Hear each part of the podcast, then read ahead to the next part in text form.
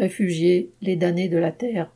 À l'occasion de la Journée mondiale des réfugiés fixée au 20 juin, l'ONU a publié son rapport annuel. Celui-ci estime à 82,4 millions le nombre de réfugiés dans le monde, soit le double d'il y a dix ans. Et ce nombre augmente d'année en année. Cela signifie que 1% de la population mondiale est chassée de chez elle et poussée à l'exil.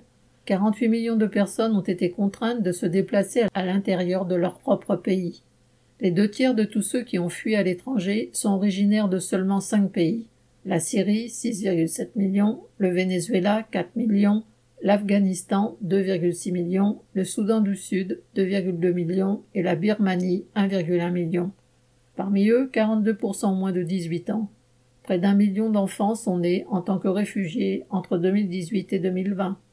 À propos de la période de la pandémie, un responsable de l'ONU a déclaré à l'AFP, ouvre les guillemets, tout s'est arrêté, y compris l'économie, mais les guerres, les conflits, la violence, les discriminations et les persécutions, tous ces facteurs qui poussent les gens à fuir, ont eux continué.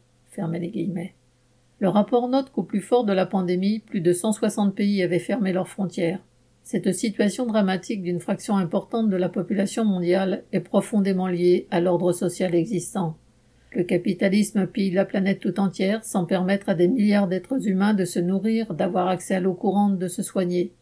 Loin de favoriser le développement économique, il aggrave la misère, utilise les dictatures et engendre des guerres pour les richesses. Ces dizaines de millions de réfugiés sont les damnés de la terre actuelle de ce système économique aussi injuste que barbare. L'explosion de leur nombre montre surtout que ce système entraîne toute l'humanité vers la catastrophe. Denis Allaire.